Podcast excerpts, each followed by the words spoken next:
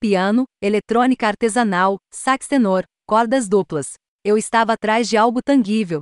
Sons que você pode rolar na palma da mão e considerar texturas diferentes, complexas e imperfeitas. Sinta o peso, talvez até cheire. Esse desejo é provavelmente uma reação à náusea dissociativa dos constantes simulacros desses primeiros anos de 2020. Como ir deliberadamente descalço para se sentir preso em um lugar real.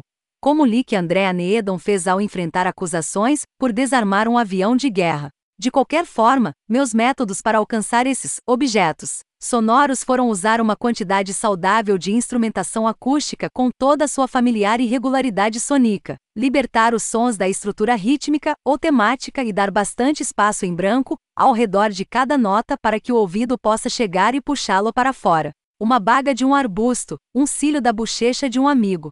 Realmente, porém, muitas vezes agora eu só quero ouvir os pássaros. Há muitos aqui. Pomba de luto, chapim, helicóptero. Hunter on the Wing é uma referência de André Hunter, o pequeno atacante do Atlanta.